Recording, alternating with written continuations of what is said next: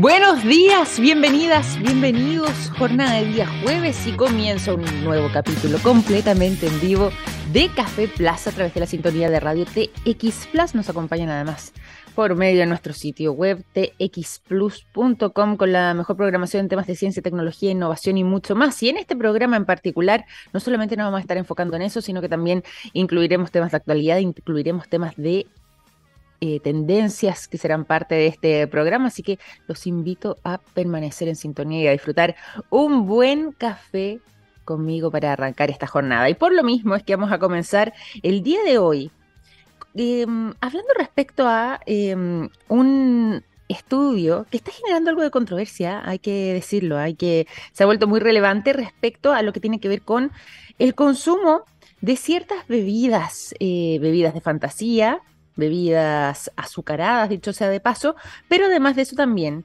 de eh, lo que puede ser el agua y la leche semidescremada. Está muy interesante este estudio y ha generado algo de controversia, ya voy directamente con eso.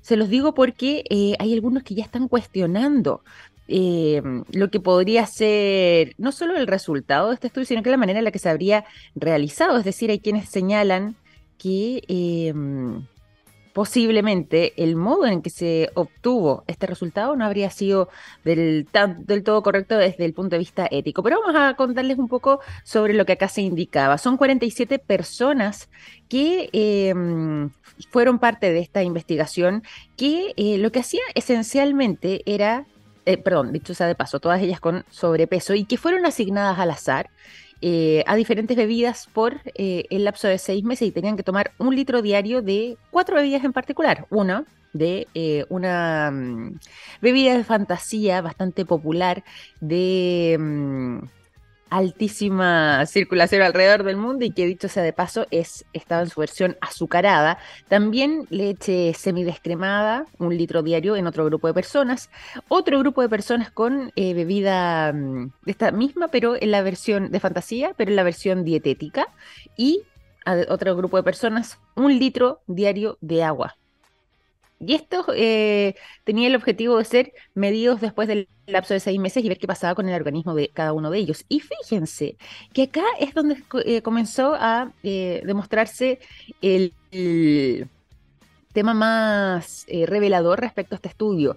El grupo que bebió el litro diario de esta mm, bebida de fantasía azucarada experimentó un aumento de un 140% en su grasa hepática. Vuelvo a resaltar esto, dentro de este grupo de 47 personas, eh, todas ellas tenían sobrepeso, pero, o sea, es decir, ya había una base eh, compleja, pero en el caso particular de eh, el grupo de personas que bebieron un litro diario de esta bebida de fantasía azucarada tuvo un aumento significativo en la grasa hepática, un 140%. Un aumento además de un 117% en grasa muscular, grasa muscular, y un 24% en lo que era el, aumento en la grasa visceral. Las otras bebidas, eh, ya sea la misma bebida, pero en su versión dietética, el litro de agua, y además eh, quienes consumieron leche semidescremada durante el periodo de seis meses en la cantidad de un litro, no experimentaron variaciones muy considerables. Lógicamente quienes tomaron agua de todas maneras salieron eh, bastante bien dentro de lo que fue este análisis, pero al menos quienes consumieron, por ejemplo, el litro de leche semidescremada o la otra bebida, pero en versión dietética, no tuvieron cambios que fueran tan significativos como los que eh, evidenciamos recién respecto a las personas que habían consumido estas bebidas azucaradas por el lapso de seis meses.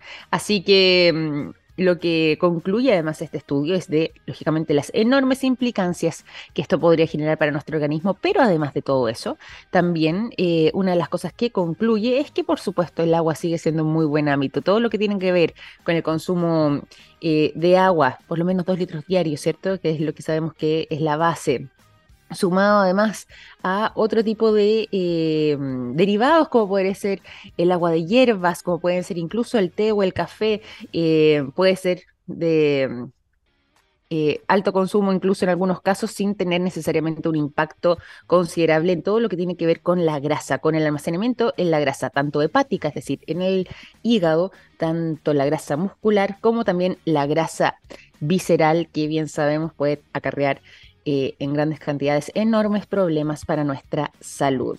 Esto ya está siendo publicado, cuenta además con una amplísima referencia y lo que yo les venía diciendo además es que hay varios que han cuestionado lo que podrían ser la aprobación ética de un estudio de esta envergadura. Sin embargo, cuenta con todo esto, eh, según se ha publicado y fue realizado además esta aprobación por parte del Comité de Ética de Junland en Dinamarca eh, de acuerdo a lo que tiene que ver con los parámetros de la Declaración de Helsinki. Así que si bien es polémico, el resultado está dentro de los estándares y dentro de los cánones que se solicitan para poder llevar adelante este tipo de investigaciones. Y en este caso entonces con un resultado arrollador, el consumo permanente, y en este caso de un litro diario al menos por el lapso de seis meses, de bebidas de fantasía azucaradas, particularmente las bebidas colas, que es lo que se investigó además en este caso en particular, puede generar enormes problemas para la salud, aumentando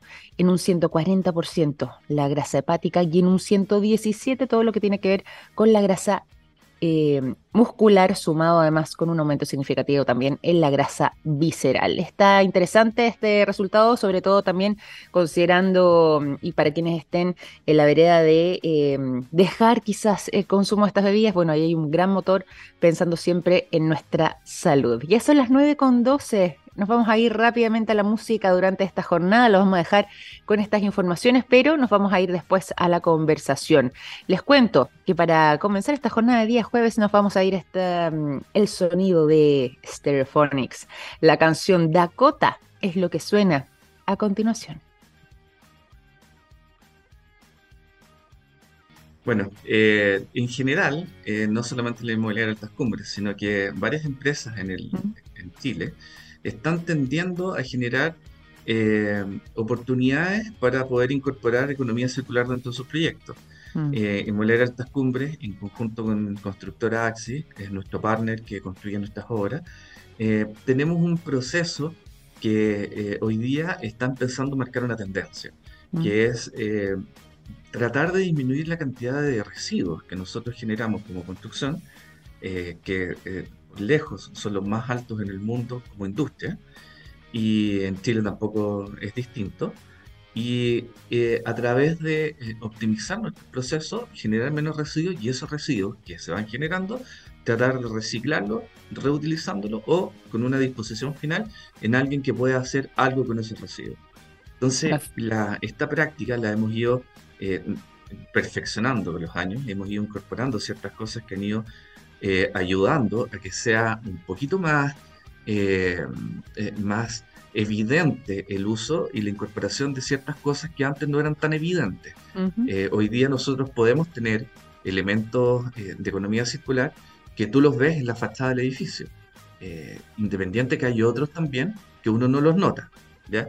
Entonces, de esta forma, no solamente estamos utilizando elementos que antes eran terminaban siendo basura, en parte de la construcción, sino también lo ocupamos como elementos decorativos de los edificios. Qué buena, o sea, en el fondo acá estamos hablando de eh, valorizar, como decíamos antes, y como tú mencionabas recién, los residuos, pero eh, enfocado tanto en el sector inmobiliario como en el sector mismo de la construcción, e incluso cuando digo lo inmobiliario, pasando también lo que tiene que ver con elementos decorativos y de esa forma poder darle una nueva vida, un nuevo uso a lo que podrían haber sido considerados años atrás desechos de construcciones antiguas. Pues siempre hay tres, tres partes en este, en, este, mundo para que esto funcione. A ver, ¿cuáles son esas partes? Tiene que, por un lado, existir eh, la inmobiliaria, en el caso de, la construcción, que diseña eh, o especifica ciertos elementos que son recuperados, que son reciclados.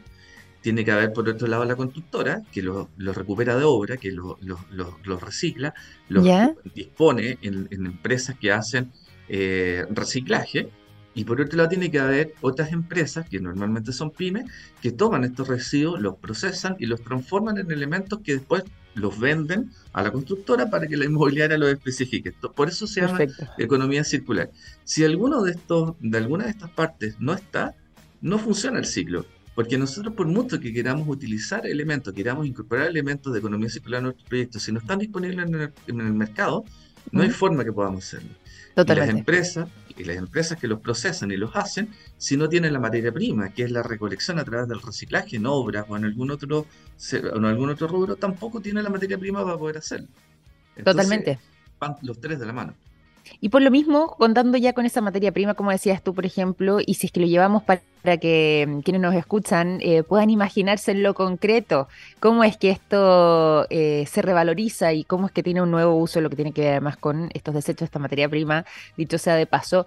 Ustedes han estado trabajando, eh, hay como inmobiliaria Altas Cumbres también en compañía de Axis Desarrollos Constructivos y justamente se han centrado además en algunos puntos específicos de nuestro país, particularmente hacia el sur de Chile. ¿Dónde y cómo es que se materializa entonces esta este trabajo en conjunto que han estado realizando para poder alcanzar este objetivo de eh, construcción circular?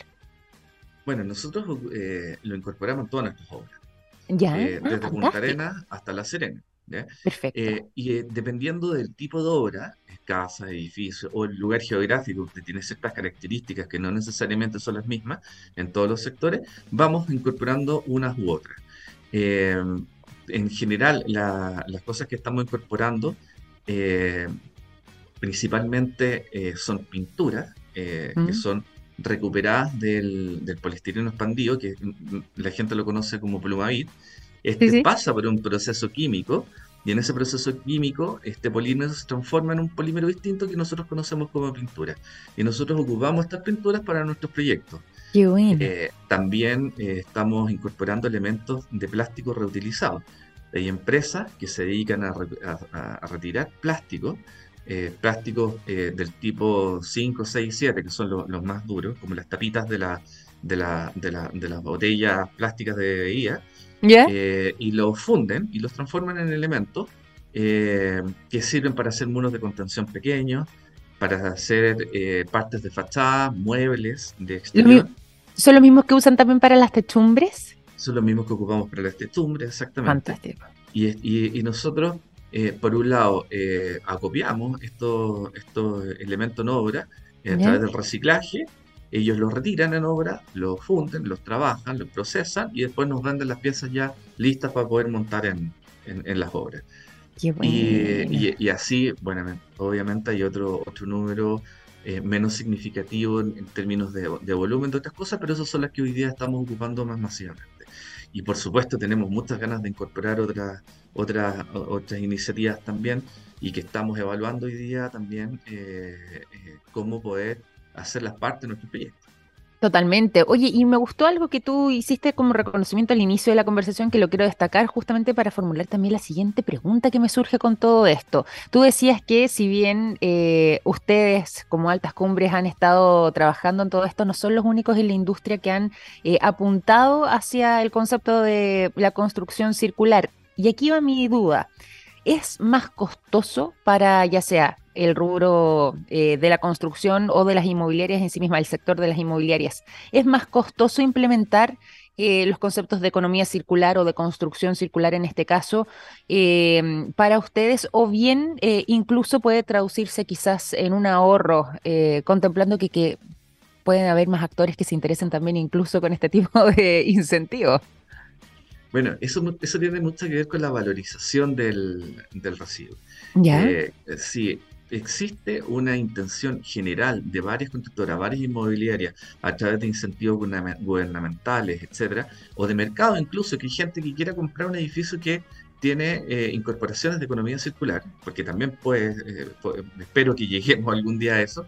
Eh, estos residuos van a ser masivamente ocupados y los costos de producción de estos, de estos elementos van a disminuir. Hoy día yo siempre pongo el ejemplo de los muros de contención. Cuando uno contrata muros de contención pequeños, que son soluciones para un metro, 80 centímetros, de los cuales estamos llenos en las obras en todo Chile, nosotros y todas las inmobiliarias, el costo de hacer un muro de contención con plástico reutilizado versus hacerlo de hormigón con elementos prefabricados de hormigón es exactamente el mismo, incluso un ah, poco más económico. Mira. Y, eso es un costo importante dentro de una obra. Eh, eh, en, en, una edificación normal, en un proyecto eh, de un edificio, de dos edificios, este costo dentro del, del proyecto podría llegar a ser 800, 900 UF.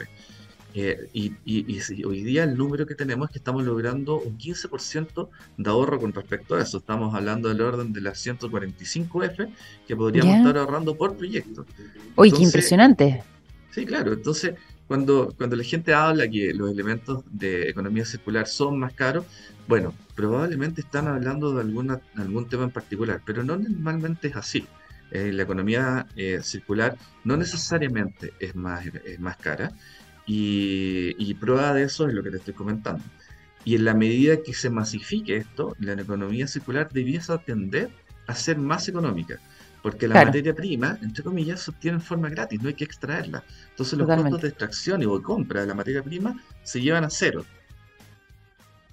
Oye, y eso yo encuentro que puede ser también, como decíamos antes, una especie de incentivo para quienes están apuntando, quienes están mirando esto, para poder incorporarse a lo que tiene que ver con eh, la construcción circular. Y está interesante ponerle eh, esa cifra y ponerle datos también a la conversación. Y yo creo que, como bien decías tú, eh, puede ser una muy buena opción y una muy buena alternativa esto que se vaya masificando para además ir disminuyendo los costos a futuro, como recién mencionabas. Así que ahí hay también un incentivo indirecto pero que puede ser parte del estímulo para que sean más quienes vayan sumándose dentro de los actores de eh, ambos eh, sectores, inmobiliario constructivo, a ser parte de eh, esta mirada. Yo por lo mismo también quisiera recordar a quienes se van sumando a nuestra sintonía justo cuando son las 9 de la mañana con 30 minutos, que estamos conversando durante esta mañana con José Miguel Montesinos, el gerente técnico de desarrollo de Inmobiliaria Altas Cumbres, y estamos hablando sobre construcción circular. ¿Cómo es que el uso de residuos, eh, como por ejemplo biometrales, pueden ser em, dados con un nuevo uso eh, y de esta forma, de alguna manera, poder utilizarlo y aprovecharlo nuevas eh, edificaciones, contemplando así, genera un buen impacto en el medio ambiente, pero además también incluso puede tener otro tipo de beneficios, como nos decía recién José Miguel, en lo que tiene que ver con el ahorro de ciertos costos, pero podría ser esto aún más si es que son más los actores que se van sumando. Yo quería preguntarte si es que tú crees que en el futuro podamos ver viviendas construidas únicamente con materiales reciclados. ¿Podría eso convertirse en una realidad o todavía es algo que está muy distante? Bueno, hay un par de hojas de ruta, eh, una del gobierno, eh, que tiene un desafío al año 2040, eh, y otra hoja de ruta que, es del desafío Chile 2025, que tiene otra hoja de ruta al año 2035, donde se colocan ciertas expectativas de porcentaje de utilización de elementos de economía circular dentro de los proyectos de acá a 10 años o a, o a 20 años. Eh, yo creo que eh, si que podríamos pensar en que esa hoja de ruta podría cumplirse, eh, en ninguna de las dos aparece el 100% de los elementos de economía circular, sino que aparece un porcentaje que yo creo que es un porcentaje más, más real, que es el 70% en una y el 60% en la otra. Y de acá a 20 años más, yo creo que sí, efectivamente podemos estar hablando de que una vivienda podría construirse en un 60 o en un 70%, eh, de sus materiales eh, eh, a través de productos de economía circular. Bueno, faltan todavía esas dos décadas, pero por lo menos los miramos con entusiasmo y eh, es bueno contemplar la posibilidad de que esto se convierta en una realidad.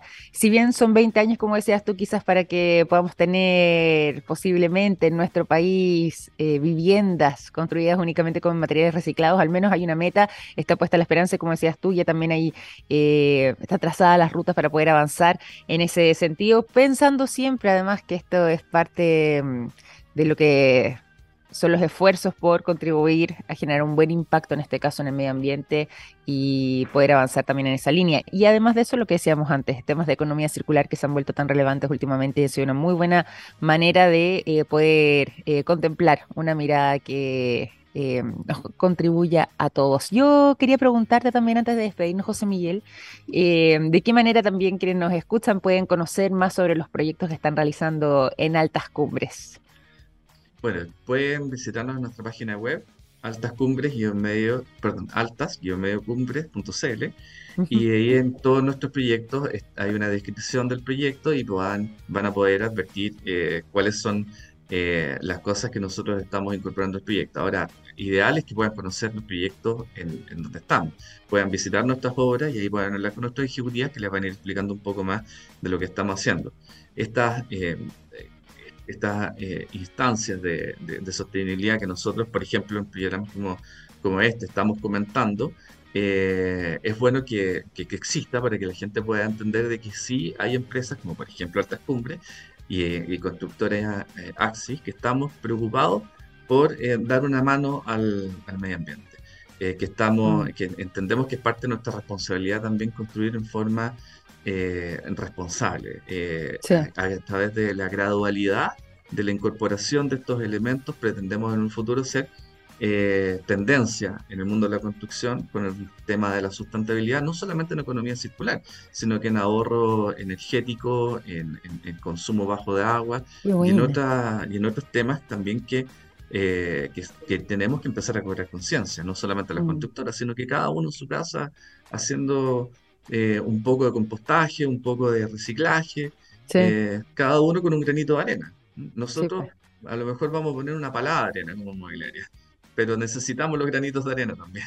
Lógicamente, lógicamente, y qué bueno escuchar además que están con esa mirada, que están pensando también en ese sentido, que tienen una visión bastante amplia y que posiblemente lo siga eh, manteniendo como líderes en todo lo que tiene que ver con eh, temas de construcción circular y todo lo que tiene que ver además con esta mirada eh, más sustentable que se vuelve tan necesaria en los momentos que estamos atravesando como planeta. Así que me alegra mucho escuchar todo eso, son muy buenas noticias. lo felicito además por ese enfoque que, que realmente está muy acorde a los tiempos y te quiero agradecer también a ti, José Miguel, por tu tiempo, por esta conversación durante esta mañana y contarnos más sobre los temas de construcción circular, sobre la reutilización de residuos eh, para viviendas en este caso y para construcción.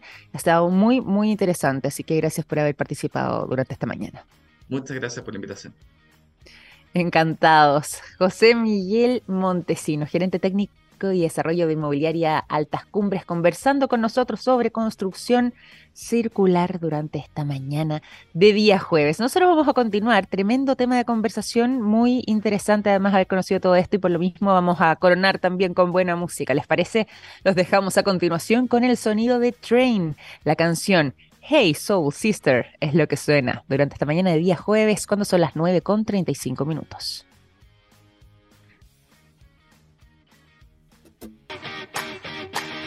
9 de la mañana con 39 minutos estamos en Café Plus completamente en vivo durante esta jornada de día jueves 23 de febrero y nos vamos a ir a las informaciones y aquí les voy a hacer una pregunta que seguramente a más de alguno le ha estado rondando la cabeza durante los últimos años ¿ah? y que tiene relación con la inmunidad o la protección frente al COVID-19. Hay un estudio, una investigación más bien, que se estuvo centrando en la siguiente pregunta.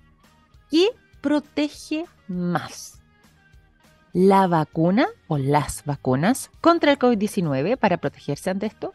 ¿O bien haber contraído la enfermedad? ¿Qué nos genera mayor inmunidad?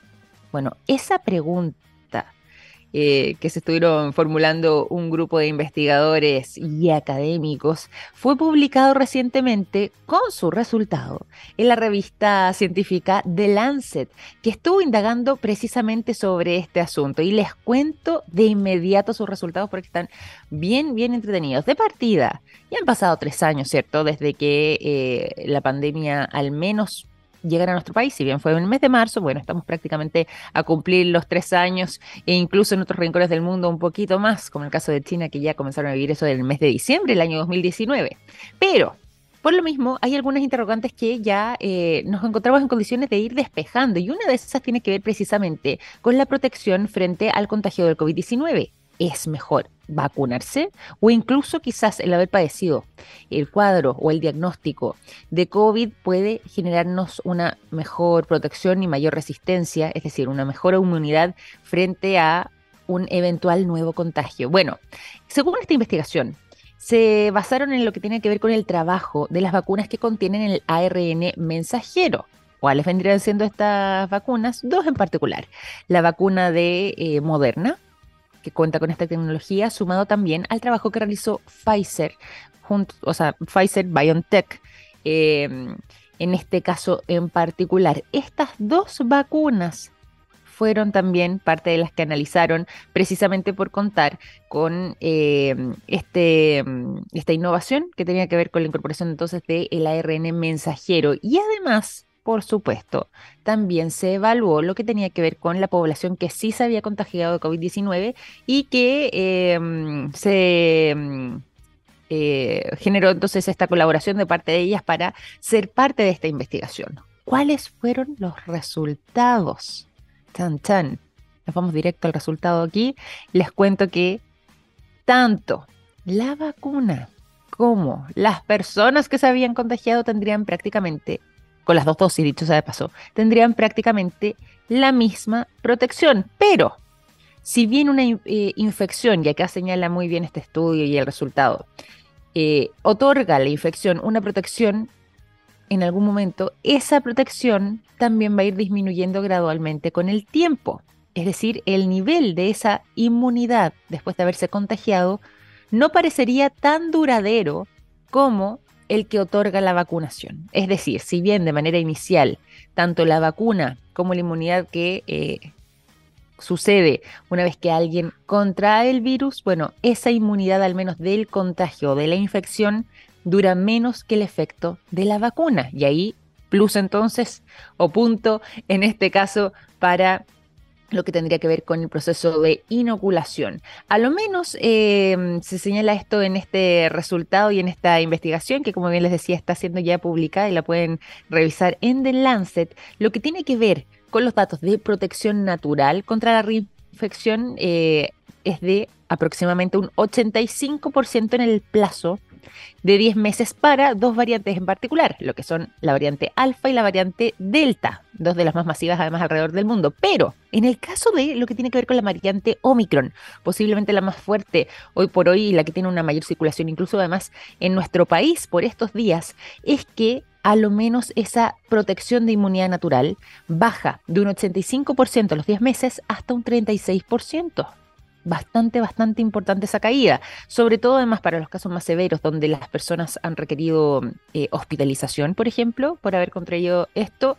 En el plazo de 10 meses, eh, la protección natural es de variante, o sea, es de un 90% para las variantes alfa y delta y de un 88% para la variante Omicron. Eso ya en casos de personas que hayan requerido ser hospitalizadas. Ahora, de todas maneras, y es muy importante hacer el énfasis, estos resultados no implican que eh, bueno, yo ya me contagié, entonces por lo mismo, no importa, da lo mismo, soy indiferente frente a la vacuna, no es necesario que me vacune. No, hacen el llamado y es bueno aclarar eso de que eh, no implica entonces eh, ser indiferente ante este resultado, sobre todo lo que tiene que ver con la adquisición de inmunidad, sino que todo lo contrario, el hecho de no vacunarse, señala esta investigación, vendría siendo bastante más arriesgado que por ejemplo, eh, basarse solamente en la, inmunidad producto del contagio. Lógicamente, la idea es no enfermarse y por lo mismo adquirir esta nueva inmunidad por medio de las vacunas, señala esta investigación,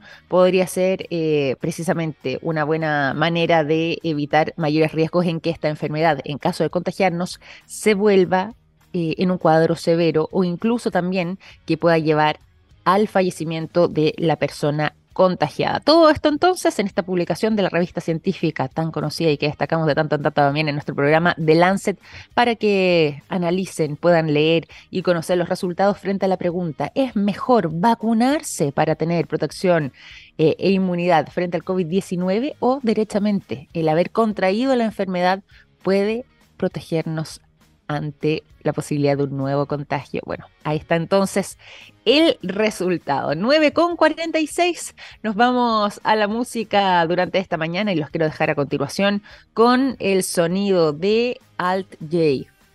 Tessellate es lo que suena cuando son las 9.46. 9 de la mañana con 49 minutos. Continuamos en Café Plus y nos vamos también eh, a las informaciones. Les quiero contar a esta hora de la mañana lo siguiente. Hay productos que nos han acompañado toda la vida, como el yodo presente en el área de la salud, el nitrato de potasio en la industria de la alimentación, las sales solares en energías limpias y el litio en la electromovilidad. Los productos de SQM ayudan a mejorar nuestra calidad de vida. Toda la información está disponible a través del sitio web www.sqm.com. Les cuento lo siguiente, estamos en una situación complicada los chilenos respecto a eh, un estudio bien interesante sobre nuestros niveles de inglés. ¿Qué creen ustedes? ¿Cómo andaremos los chilenos? Bueno, aquí yo algo ya les dije, estamos en una situación compleja. Sí, no, no andamos tan bien respecto a la región. Vámonos directo con eso. Fíjense que se estima que hay cerca de 1.500 millones de personas en el mundo que son hablantes nativos del inglés. Y, em, perdón, 1.500 personas en el mundo que hablan inglés, no solamente nativos, entre nativos y personas que incluso también han aprendido este idioma. Y nuestro país, si se posiciona a nivel global respecto a alguna evaluación eh, sobre nuestras capacidades en este idioma, fíjense que, al menos respecto al resto del planeta, nos posicionamos como país en el puesto número 46 5 en nuestro nivel de inglés. No estamos para nada tan bien, sin embargo, estamos cercanos también a otros países de la región. Argentina se posiciona en el puesto número 30. Paraguay nos saca ventaja ¿eh? en dos posiciones. En el puesto número 43, Bolivia nos saca mm, un puesto por ventaja, se posiciona en el número 44, mientras que los primeros lugares de eh, países que pueden dominar dentro de sus habitantes con mayor fluidez este idioma se encontrarían. Sí, yo creo que ya más o menos también están pensando qué países, ¿ah? países europeos, Países Bajos, Austria, Noruega, Dinamarca, Bélgica van liderando lo que tiene que ver con este ranking. Fíjense que esto es parte de em, el estudio que realizó Education First alrededor del mundo y se dieron cuenta entonces de lo que tenía que ver con eh, nuestras capacidades y nuestro nivel de inglés, pero también se enfocó en el caso chileno en nuestra propia eh, realidad como país para eh, comprender qué lugares son donde em, se destaca más su población por tener un nivel de inglés más elevado. ¿Saben ustedes qué región va eh, posicionada dentro de eh, las que mejor dominio del inglés maneja? Fíjense que la región del Biobío vendría siendo puntera, al menos en el territorio chileno. Eh, y, posteriormente la región metropolitana, seguido además por Atacama, que, eh, perdón, Atacama está en el, en el, puesto más bajo, seguido además entonces, perdón, por eh, el resto de las regiones que si bien se mantienen en un ranking constante, al menos en el caso de Atacama viene siendo, como decía recién, el más bajo de eh, nuestro país. La ciudad de Santiago, la ciudad de Concepción, además, dentro de sus propias regiones, son las que van liderando en lo que tiene que ver con el dominio de este idioma, lo que además también nos sirve como una especie de tirón de orejas respecto a la manera en la que hemos estado enfrentando este tema, porque como decíamos antes, son cerca de 1.500 millones de personas que hablan inglés alrededor del mundo y eh, sabemos que eh, viene siendo entonces el segundo idioma más em, utilizado, sobre todo lo que tiene que ver con em, temas turísticos, con fines económicos incluso y también de negocios. De hecho, se estima que eh, el inglés vendría siendo quizás la segunda lengua alrededor del mundo con mayor posicionamiento durante las últimas décadas y al menos para quienes puedan acá eh, aventurarse inicialmente, ¿cuál vendría siendo entonces el idioma que posiblemente vaya a ser el más masivo y siga siendo? ¿Por qué va el número uno, el más masivo alrededor del mundo? Por supuesto que el chino, así es. Sigue siendo el idioma que eh, al menos en lo que tiene que ver con intercambios, en lo que tiene que ver con comercio, lo que tiene que ver con turismo y lo que tiene que ver además con eh, el cierre de negocios también sigue siendo el más relevante entonces hasta la actualidad debido a su gran masividad y a la gran cantidad de población dentro del planeta que habla este idioma. Ahora bien sabemos también el inglés sigue siendo muy preponderante, sigue siendo además el segundo idioma para gran parte, sobre todo además de eh, la región. Em, en Sudamérica las personas que manifiestan manejar al menos dos idiomas tienen en segundo lugar, por supuesto, siempre el inglés, además de su lengua materna. Así que em, por lo menos bien sabemos que eh, si bien puede ser nuestro segundo idioma, igual que eh, naturalmente tendemos a aprender más, ya sea porque está presente en los colegios, en el sistema educacional, sabemos que todavía no estamos en un buen ranking alrededor del mundo, estamos ubicados en el puesto número 45, pero ciudades como Santiago, ciudades como Concepción vienen a destacar respecto a eh, el resto de los habitantes de nuestro país en eh, tener y contar con un mejor o un mayor nivel del inglés. Ahí ya saben, Education First entonces realizó este ranking, eh, evaluó además cómo estamos los chilenos en este idioma y también hizo nuestra comparación con el resto del planeta. 9,55 nos vamos a despedir. Eh, y les vamos a agradecer a todos ustedes por habernos acompañado. No dejen de participar en nuestro concurso, recuérdenlo, estamos eh, en este concurso con Busca Libre, lo pueden seguir en detalle a través de nuestras redes sociales, particularmente a través de nuestra cuenta de Instagram, ahí están disponibles las instrucciones y ante todo eh, recuerden que pueden ser las flamantes ganadoras o los flamantes ganadores de un ejemplar de el libro los Siete Maridos de Evelyn Hugo, que será parte de este sorteo y este concurso en particular. Busca Libre en conjunto con TX Plus los invita entonces a llevarse Los Siete Maridos de Evelyn Hugo, esta joya de Taylor Jenkins Reid, para que puedan convertirse entonces en sus ganadores. No dejen de participar y con esa invitación también nos despedimos. Les mando un gran abrazo, que tengan una excelente jornada de día jueves y hasta mañana. Chao, chao.